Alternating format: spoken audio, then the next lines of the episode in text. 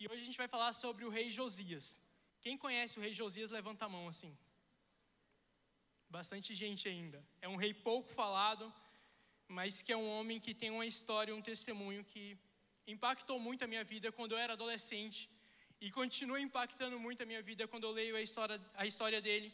Eu espero que essa história também fale muito ao seu coração. Vou ler na versão NA, diz assim: Antes dele não houve rei que lhe fosse semelhante, que se convertesse ao Senhor de todo o seu coração, de toda a sua alma e com todas as suas forças, segundo toda a lei de Moisés. E, depois dele, nunca se levantou outro igual.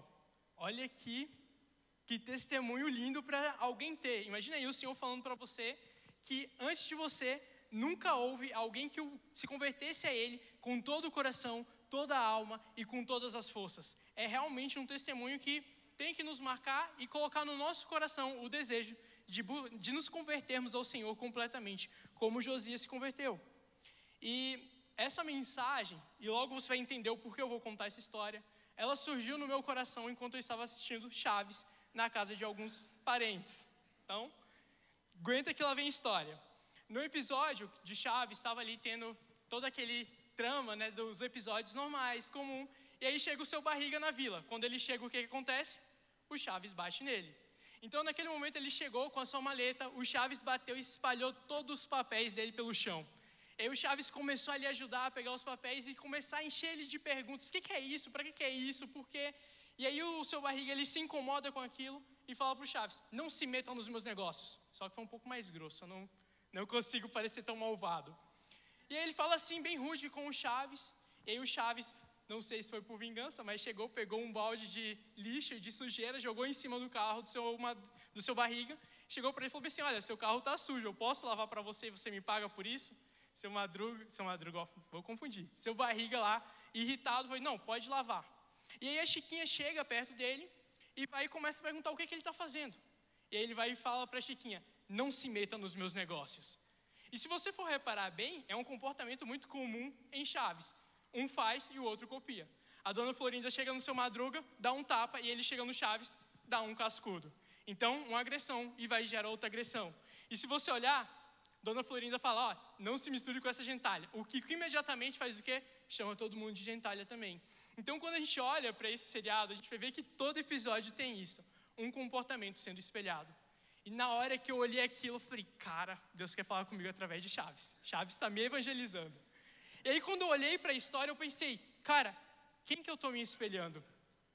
Sabe, quem que é a pessoa que tem sido a referência para você? Em quem você tem espelhado as suas ações, as suas atitudes, os seus atos? E isso tem que te chamar a atenção. Chaves tem que te evangelizar hoje também. Fala para a pessoa que está do seu lado: Chaves vai te evangelizar. Deixa isso claro. E na hora que eu vi esse episódio, veio esse texto ao meu coração. E eu lembrei que são três gerações de reis. A gente tem Manassés, Amon e depois Josias. Três gerações. Em uma das gerações a gente tem a cópia, em outra tem a negação total e outra decide quebrar completamente a roda. Eu queria começar falando para vocês um pouquinho de quem foi Manassés. Ele foi filho do rei Ezequias. Olha aqui. O cara foi filho de um rei que foi um dos melhores reis que Israel já teve.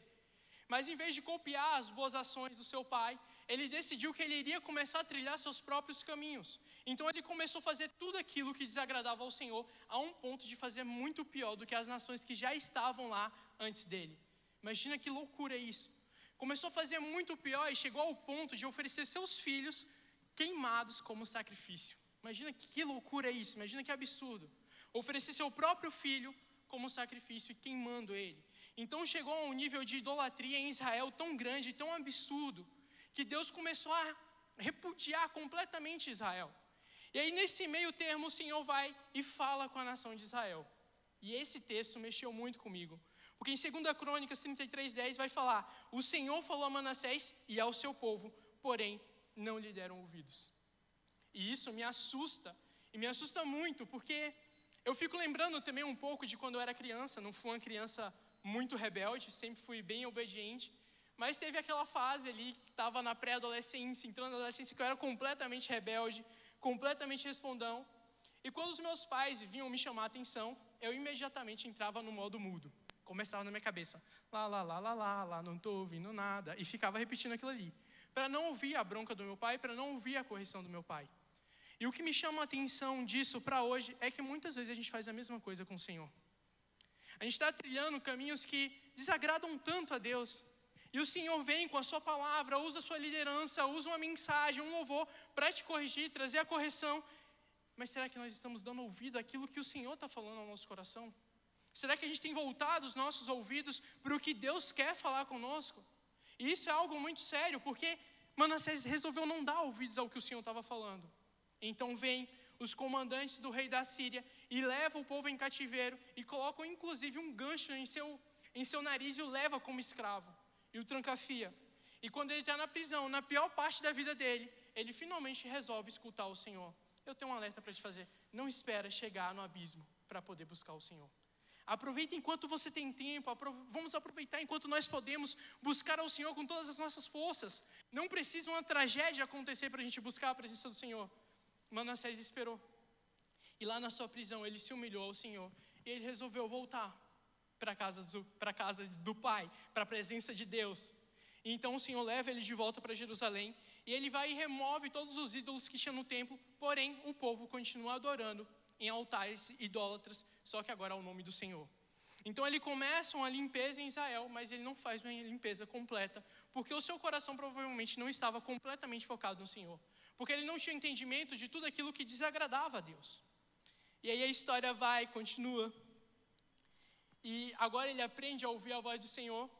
E agora eu fico imaginando que durante a caminhada dele, ou a nossa caminhada, é muito parecido com aquele desenho Tom e Jerry. Quem conhece? É um desenho mais das antigas, né?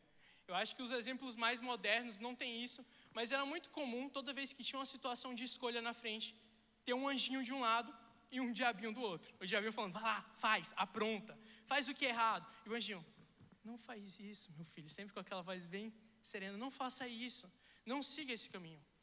E sabe, na nossa caminhada, não é o diabinho e o anjinho que fica do nosso lado falando, mas é a nossa carne e o Espírito Santo. É impressionante que todas as vezes que nós estamos diante de uma situação que nós podemos olhar e falar, vou pecar, sempre vem aquela voz, filho, o que, que você está fazendo? Sabe, todo mundo escuta. O Espírito Santo fala, a gente escuta, a gente escolhe só não dar ouvidos. E essa é a parte perigosa. É uma tolice quando o Espírito Santo está nos guiando, está nos orientando, a gente simplesmente ignorar a voz de Deus, ignorar a voz do Espírito Santo nos alertando, e a gente deixa que a voz da nossa carne fale mais alto. Nos desenhos animados era sempre o diabinho que convencia, era impressionante. E tem algumas pessoas, como eu imagino Manassés, antes desse encontro com o Senhor, antes dele se humilhar, que parece que só dá ouvidos ao que a carne diz. Parece que só dá ouvidos àquilo que vai te atrapalhar, aquilo que vai te atrasar na tua vida espiritual, aquilo que vai te afastar do Senhor. Mas a alerta do Senhor hoje é para que a gente venha a dar ouvidos à voz do Espírito Santo.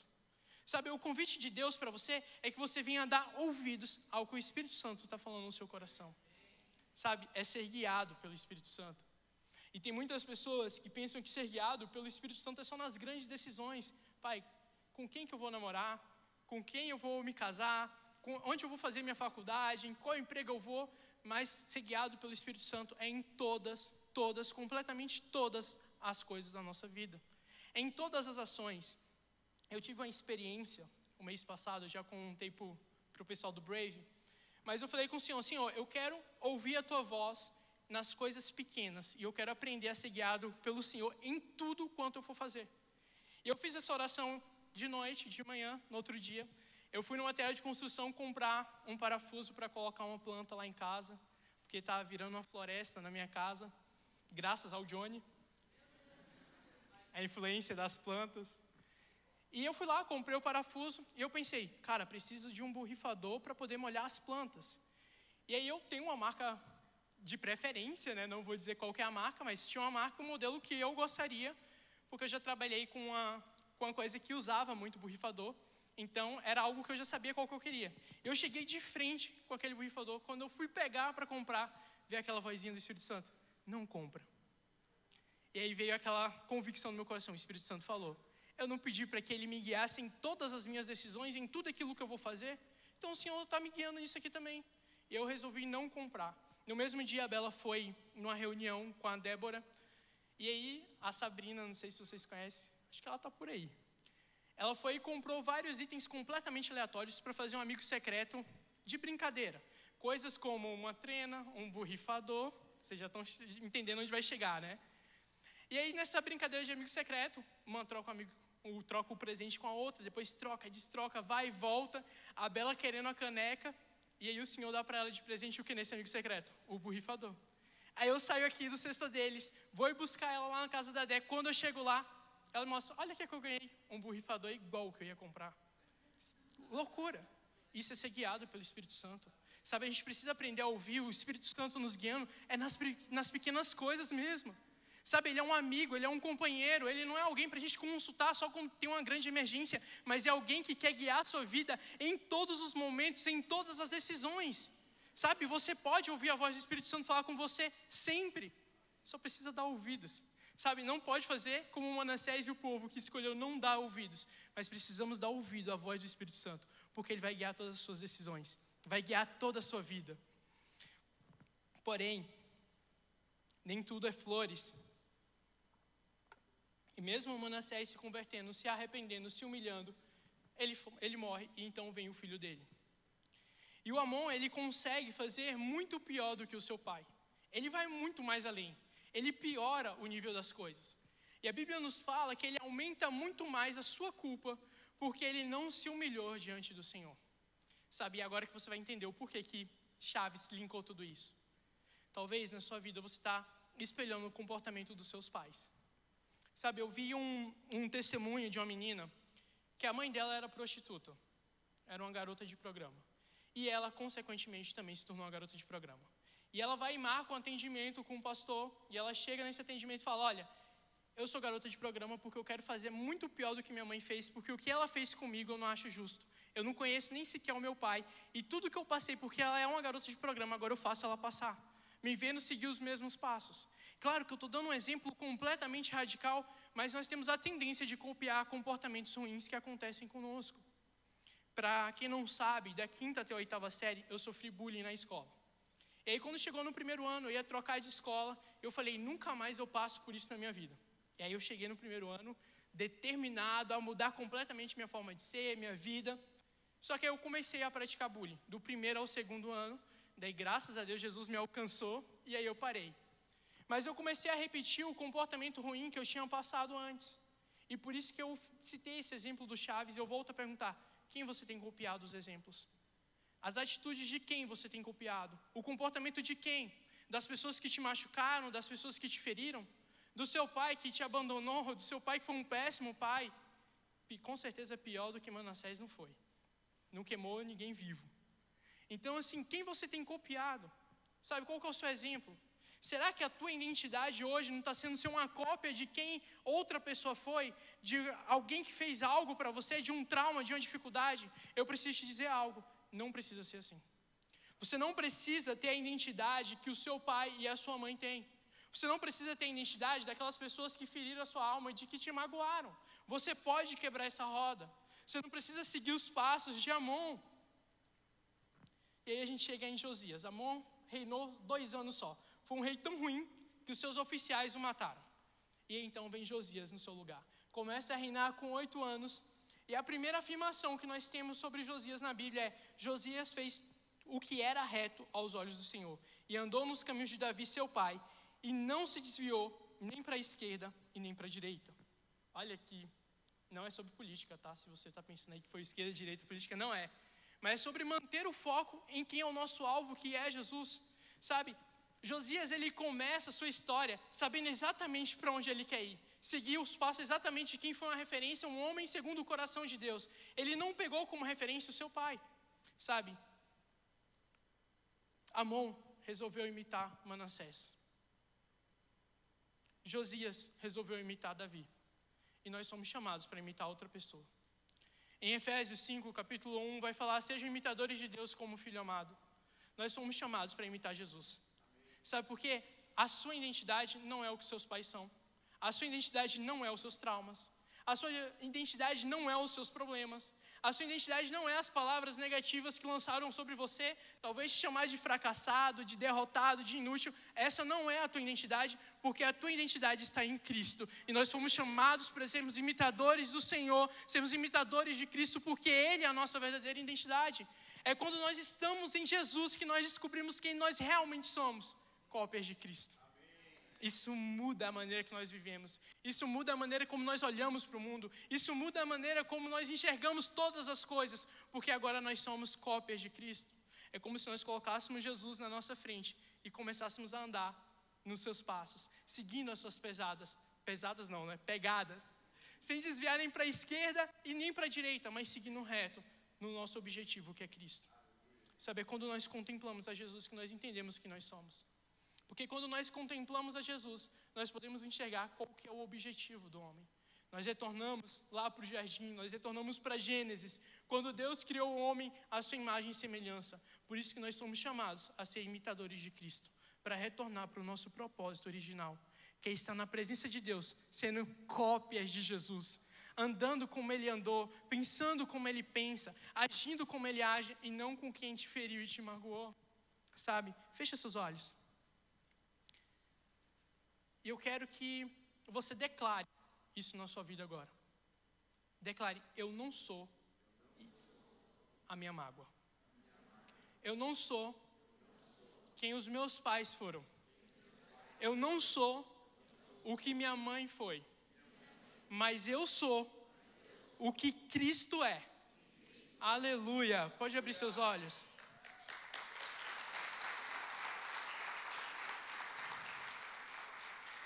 Nós temos uma referência para seguir. Nós temos um alvo, nós temos um objetivo. Sabe? Histórias são mudadas a partir disso. A minha história foi completamente mudada a partir disso. Para quem não conhece a minha história, eu era muito ligado ao ateísmo, extremamente. Sabe aquele ateu chato, mas o chato, o mais chato de todos. E eu tinha uma grande crítica com a igreja, tinha uma grande crítica com religião, tinha uma grande crítica com qualquer coisa que envolvesse o Senhor que falou a palavra a Deus, para mim já estava tendo um grande problema. E na minha escola tinha outras pessoas que eram cristãs, mas que, sinceramente, o comportamento não mostrava Jesus, não revelava Jesus. Então, quando eu olhava para aquelas pessoas, eu enxergava o quê? Uma pessoa completamente pior do que eu era, sendo que eu nem tinha crença nenhuma, não tinha padrões morais. Eu olhava para aquilo e eu ficava assim, cara, por que, que eu vou para a igreja? Olha como é que tá. Sabe por que, que eu estou te dizendo isso? Porque é um momento que nós compartilhamos, né, nós repetimos comportamentos ruins, nós também vamos fazer outras pessoas a terem o mesmo comportamento. Fizeram bullying comigo e eu pratiquei bullying. A pessoa que fez bullying comigo também sofria bullying. Algumas pessoas que eu fiz o bullying passou a praticar bullying. Sabe, comportamentos ruins vão passando de um para o outro. E se a gente não está dispostos a quebrar isso e dar exemplos de amor, exemplos de graça, nós não vamos conseguir revolucionar a nossa nação. Mas a partir do momento que eu tive um encontro com o Senhor, em meu, em meu quarto, em minha casa lá sozinho, eu tive esse encontro com Deus e Ele se revelou para mim. E a partir daquele momento eu falei: Eu serei aquilo que Deus está falando que eu sou. Eu vou seguir os passos desse Jesus com tudo aquilo que eu sou. E eu comecei na minha escola. Por que, que eu estou contando isso para você? Porque quando um homem ou uma mulher decide se converter com todo o seu coração, toda a sua alma e todas as suas forças ao Senhor, escolas são transformadas, universidades são transformadas, trabalhos são transformados, famílias são transformadas. E eu decidi naquele momento, nem que eu seja o único na minha escola, mas eu vou revelar Jesus para todo mundo. Eu vou revelar a glória de Deus para todo mundo, porque eu decidi não viver o que o meu pai viveu na adolescência dele, mas eu decidi viver o que Deus tinha para mim. E foi algo incrível, porque eu pude ver quase todos os meus amigos indo para a igreja junto comigo, se convertendo ao Senhor, e o Senhor pode fazer a mesma coisa com você. A gente só precisa dessa dedicação total dessa conversão total, dessa entrega total, é entregar tudo o que nós somos para que Ele nos molde conforme a Sua imagem e semelhança, para que Ele defina a nossa verdadeira identidade e não a gente ficar tentando achar por nós mesmos. É a grande crise dessa é, nossa época, da nossa geração: quem eu sou, por que, que eu estou aqui, para que, que eu vou estar nesse lugar. E eu tenho algo para te falar. Você está aqui porque o Senhor te escolheu, o Senhor te criou, o Senhor te moldou. Antes mesmo de você nascer, o Senhor já tinha te projetado para que você fosse uma cópia de Jesus, para que você fosse imagem e semelhança dele e através de você influenciar outras pessoas a também ser. Olha que coisa linda. E aí Josias ele começa a reinar com seus oito anos. Oito anos depois, com seus 16, ele começa a buscar o Deus de Davi. Depois, aos 20, ele começa a limpar Israel e Judá, Israel, Judá, Jerusalém, tudo ali, a nação inteira dos ídolos. Com seus 26 anos, ele não estava satisfeito com aquilo e ele decidiu restaurar o templo e restaurar a nação. E nesse processo de restauração do templo foi encontrado o livro da lei de Moisés. E a partir daquele momento chegaram diante do rei e começaram a ler o livro da lei. E olha o que acontece quando ele escuta as palavras. Segunda Reis 22, 11. Quando ouviu as palavras do livro da lei, o rei rasgou as suas roupas. E aí eu quero te perguntar: ele já buscava o Senhor? Desde os seus 16 anos. Fazia 10 anos que Josias estava buscando ao Senhor. Fazia 10 anos que ele estava buscando a presença de Deus. E fazia 6 anos que ele já estava purificando a nação inteira de toda idolatria. Então ele estava buscando a presença do Senhor. Mas quando ele lê, quando ele escuta as palavras do livro da lei, ele se humilha diante do Senhor e rasga suas vestes, porque ele reconhece que ele achava que era bom, mas ainda não era. Ele tinha muito que melhorar, e quando ele vê o livro da lei, ele percebe: a nação de Israel, eu preciso melhorar em muita coisa. E aqui eu quero te chamar a atenção, porque assim como tem pessoas que copiam o exemplo de outros, tem aqueles que se acham que é bom o suficiente. Aqueles que não precisam melhorar em nada, aqueles que não precisam ser corrigidos em nada, que são perfeitos. Mas o que eu aprendo é que quanto mais nós lemos a palavra do Senhor, quanto mais nós nos dedicamos a estudar e nos aprofundarmos nas Escrituras, mais nós percebemos o quão falho nós somos, o quão frágeis nós somos, o quanto mais a gente precisa melhorar. E Josias ele passou por isso porque ele olhou para o livro da lei e falou, e falou: Meu Deus, eu preciso melhorar. Na linguagem atualizada, né? Meu Deus, eu preciso melhorar. Eu preciso ser diferente. Eu preciso buscar mais ao Senhor. Isso que eu estou fazendo eu achava que era o suficiente, mas eu vi que eu estou em um nível raso. E tem pessoas que permanecem para sempre dentro da igreja, no nível raso, porque não se dá o trabalho de permitir que o Senhor aponte os seus erros e suas falhas. Não dá ouvido ao que o Senhor fala porque não se dedica às Escrituras. Mas o Senhor ele não está nos chamando para viver um nível raso de fé. O Senhor não está nos chamando para viver um nível raso de evangelho, mas que a gente possa mergulhar na presença dEle, para que a gente possa mergulhar na palavra do Senhor cada vez mais. E quanto mais nós nos aproximamos dessa palavra, mais nós percebemos o quão falho nós somos e o quanto a gente precisa melhorar. E aí é a hora de a gente voltar e não fazer como Manassés, mas dar ouvidos àquilo que o Senhor está falando conosco, para que Ele venha nos lapidar até nos tornar quem Ele realmente quer que nós sejamos. Sabe, a conversão, ela não é um negócio que acontece no instalar de dedos. Instalar os dedos, agora você é um cristão perfeito. Não, é uma caminhada. Paulo fala que ele não julga ter alcançado a perfeição, mas continua prosseguindo. Nós não podemos achar que nós não temos nada que melhorar. Não é porque você talvez é um líder que você não tem o que melhorar. Não é porque você é uma pessoa que está talvez só servindo como voluntário nem isso, que você não precisa melhorar. Todos nós, todos, daqui até lá atrás, precisamos melhorar. E nós só vamos conseguir alcançar essa melhora quando nós pararmos para ouvir a palavra de Deus dita ao nosso coração. Em Salmos 119, vai falar de que maneira o jovem poderá manter puro o seu caminho. Ele fala: guardando os teus estatutos no meu coração para não pecar contra ti. Sabe, a nossa geração vai impactar Curitiba, vai impactar o Brasil quando nós pegarmos isso como posse entendendo que nós vamos purificar os nossos caminhos quando nós guardarmos a palavra de Deus dentro do nosso coração. Sabe, guardar a palavra não é simplesmente você chegar e ouvir o que Deus está falando ou ler o versículo, mas é você colocar aquilo ali enraizado dentro de você. Não basta a gente ouvir, não basta a gente ler, a gente precisa viver aquilo que nós estamos ouvindo e lendo. A gente precisa viver essa palavra, não é apenas ouvir. Josias ele não simplesmente ouviu, ah, tá bom, é assim, beleza. Agora eu sei como é que é o certo. Não, ele passou a praticar tudo aquilo que estava no livro da lei. Sabe, a gente precisa olhar com um pouquinho mais de carinho para a palavra do Senhor. A gente precisa olhar para esse livro com um pouco mais de carinho. e olhar para ele e ler, entendendo que isso aqui é um manual de vida para a gente. Não é para a gente saber o que é certo ou errado simplesmente, mas é que a gente possa mudar as nossas atitudes e os nossos comportamentos através da luz da palavra. A Bíblia nos fala que a palavra de Deus ela é lâmpada para os nossos caminhos, ela ilumina por onde nós devemos andar. Então nós devemos olhar para ela e nos apegar e tomar como posse da nossa vida.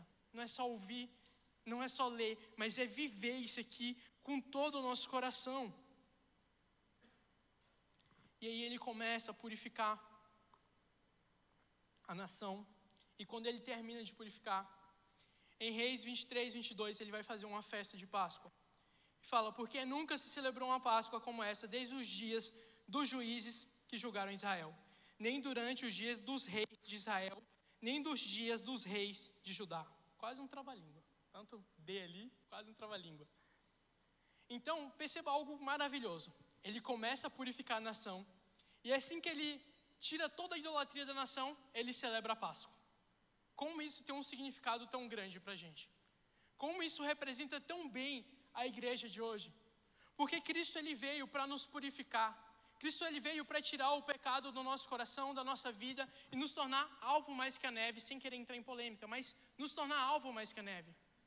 Nos tornar limpo de coração, purificar a nossa alma, purificar o nosso coração. Então o Senhor ele nos chamou para isso. Foi para isso que Jesus veio, para nos purificar e nos dar a vida, nos dar a salvação. E aí a nossa Páscoa é celebrada porque ele morreu, mas ele ressuscitou, ele venceu a morte, depois de purificar o seu povo através do seu sacrifício. Olha como isso é representativo para a gente. E fala que nunca celebrou uma Páscoa, uma Páscoa igual àquela em todo o tempo de Israel. Sabe? Precisamos ter esse mesmo coração. Jesus ele já fez tudo por nós. Nosso coração tem que se alegrar o tempo inteiro por causa disso. Nós temos que fazer uma festa ainda maior do que a que Josias fez, porque o mestre ele veio, mas ele ressuscitou depois de morto e para te dar a vida. Então a gente tem que comemorar muito mais, a gente tem que se dedicar com muito mais alegria, com muito mais afinco para isso. Sabe, a gente não pode olhar para o que Jesus fez com empatia ou com aquela frieza espiritual. Você precisa entender algo. Você estava condenado, estava morto, espiritualmente falando, mas o Senhor Jesus te trouxe a vida. Sabe, seu destino era péssimo, era horrível. O nosso destino era péssimo, horrível. Mas o Senhor Jesus veio para transformar o nosso destino, nos dar vida e vida em abundância. Ele não veio para nos encher até o topo, mas ele veio para nos encher até transbordar, é para superabundar, é para poder transbordar e chegar a outras pessoas também. Então nós precisamos revelar para o mundo a nossa alegria. Eles comemoraram a Páscoa aqui, claro, do jeito que era comemorado no Antigo Testamento, mas nós devemos comemorar, e não num dia específico, mas durante toda a nossa vida, o que Jesus fez por nós. Nós devemos mostrar para o mundo o quanto nós somos gratos e alegres pelo que Cristo fez. Sabe, a gente não pode andar com aquela cara fechada, aquele crente emburrado e triste. E teve, no sábado passado, uma entrevista aqui com o João Vitor, acho que a maioria conhece o João Vitor, e a Bia, que é a sua irmã. Ele teve um câncer, aliás, dois cânceres, mas o Senhor curou e ele está por aí, não consigo enxergar, mas ele está por aí. E algo muito lindo que aconteceu foi que enquanto ele estava passando por um momento de dificuldade, ele teve algumas pessoas do lado dele que falaram: João, Deus vai te curar. Eu tenho convicção que Deus vai te curar. Sabe o que é isso? É revelar a vida, é revelar a alegria. Mas tem pessoas que, quando chegam diante dos obstáculos e das dificuldades, parece que Deus já não existe mais e vem aquele abatimento, mas nós devemos celebrar o que Cristo fez. Sabe, Ele levou sobre o madeiro as nossas enfermidades. Sabe, o peso que foi lançado sobre você, Ele já levou. O jugo que foi lançado, Ele já levou. Então nós não podemos viver uma vida com tristeza. Sabe, Filipenses 4, 4 vai falar: alegre-se no Senhor. Outra vez vos digo: alegrem-se no Senhor. Isso é uma ordem, não é um pedido. Se você estiver se sentindo feliz, alegre-se no Senhor. Não, está falando alegre-se no Senhor. E depois ele ainda vai falar: olha, não fiquem inquietos com coisa alguma, porque o Senhor quer de nós uma igreja viva, feliz, alegre, que celebra o que ele fez por nós. Nós devemos derramar sobre esse mundo a alegria de Jesus, nós devemos derramar sobre esse mundo a vida de Cristo. Sabe, a gente não pode ficar apático com isso, mas a gente tem que revelar o que Deus fez na nossa vida. Logo após isso, vem o texto que nós lemos. Antes dele, não houve rei que fosse semelhante, que se convertesse ao Senhor de todo o seu coração, de toda a sua alma e com todas as suas forças. Segundo toda a lei de Moisés, e depois dele, nunca se levantou outro igual. Essa pergunta me fez muito refletir, principalmente essa semana, que tipo de cristão eu sou. Quando eu olho para a história de Jó, eu vejo que o Senhor olha para Jó e fala assim: está vendo meu servo Jó? Homem íntegro, fiel, honesto. Será qual é o testemunho que o Senhor dá sobre nós? Quando o Senhor de lá do céu olha para você, o que, que ele fala de você? Será que fala, mulher valorosa, busca a minha presença? Nunca houve uma mulher que se convertesse como ela se converteu a mim. Será que olha para você e fala, esse é um homem de Deus? Ele representa, me representa lá na terra, ele espelha a minha glória para que as outras pessoas possam ver. Ele espelha a minha imagem lá na terra. Será que é isso que o Senhor tem falado? Isso mexeu muito comigo. Porque me fez pensar, cara, que tipo de Deus eu estou mostrando para os outros? Na minha escola, tinham pessoas que não revelavam a Jesus, revelavam qualquer outro Deus menos a Jesus. Isso me afastou cada vez mais. Quando depois de convertido, eu fui entrar em um trabalho onde tinha outras pessoas que eram cristãs, mas que faziam coisas assim que eu tinha vergonha de dizer que era cristão perto deles e me associarem. Mas eu também decidi que não é porque alguém é errado que eu também vou ser. O convite que eu quero te fazer hoje é que você entenda isso. Não é porque alguém falhou do seu lado. Não é porque alguém faz algo de errado que você precisa ser do mesmo jeito. Eu decidi ali fazer a diferença. Eu falei, não, eu vou revelar Jesus, eu vou revelar Cristo aqui. E eu comecei ali a evangelizar, comecei a mostrar nas minhas atitudes. Tinha até uma aposta para ver quem ia me fazer xingar ou sair do sério primeiro na empresa. Mas eu decidi revelar a glória de Deus. E aos poucos eu pude ver um avivamento acontecendo ali. Sabe, quando um cristão se converte de todo o coração, de toda a alma e com todas as forças, só se prepare para o avivamento. Só se prepara. Uma Páscoa como essa nunca tinha acontecido antes. Sabe o que é isso? É avivamento na nação. Agora imagina comigo, se você começa a viver a mesma coisa, é avivamento na tua família, é avivamento no teu trabalho, na tua faculdade, na tua escola. A única coisa que a gente precisa começar a fazer é revelar Jesus. A única coisa que nós precisamos fazer é revelar Jesus. É buscar aos olhos do Senhor ter um bom testemunho. É sobre o Senhor olhar para a gente e falar: Olha o meu servo, um homem que se converteu a mim de todo o coração. Não é uma parte da vida. E é por isso que nós não podemos copiar os passos dos nossos pais. Talvez o seu pai, ele foi um cristão, né, nos termos mais chulos, meia boca. Aquele cara que na igreja era o mais crente de todos, chegava em casa, parecia que era outra pessoa. Talvez foi assim com você, com a sua mãe, tio, tia, avó, seja lá quem for. E você foi criando essas referências ruins. Mas o Senhor tem nos chamado para não ser aquilo que outras pessoas foram, mas para ser aquilo que Cristo é sobre nós. Sobre aquilo que Cristo quer para nós. A banda pode se preparar para subir. E eu fico imaginando aqui, eu quero que você imagine junto comigo. Josias era apenas um homem, um homem. Um homem que resolveu se converter de todo o coração, de toda a alma e com todas as forças ao Senhor Jesus. Senhor Jesus não, né? Ao Senhor. Que é a mesma pessoa. Mas um homem só, após a sua entrega total, foi capaz de trazer um avivamento para toda a nação. E quando nós vamos olhar para as histórias de avivamento, nós vamos perceber que muitos homens e mulheres foram levantados e através de uma pessoa houve avivamento em nações. Basta uma pessoa com o coração incendiado Basta uma pessoa com o coração completamente entregue. Basta uma pessoa para acontecer o avivamento em uma nação. Uma. E agora eu quero que você pense comigo. Nós somos muito mais do que um hoje. Amém? Já aumentou. Daqui a pouco incendia aí, vai passando para o outro e todo mundo está com o coração incendiado. Amém? Amém? Já melhorou mais. Nós somos muito mais do que um. Amém? Então fala para a pessoa que está do seu lado aí, só para a gente quebrar o gelo. Somos muito mais do que um. E eu quero que você pense muito, muito aqui comigo. Não quero falar de Santa Felicidade ou Bigorrilho, mas imagina se todos nós nos convertermos hoje ao Senhor com todo o nosso coração, toda a nossa alma e toda a nossa força, o que vai acontecer no Brasil? O que vai acontecer no mundo?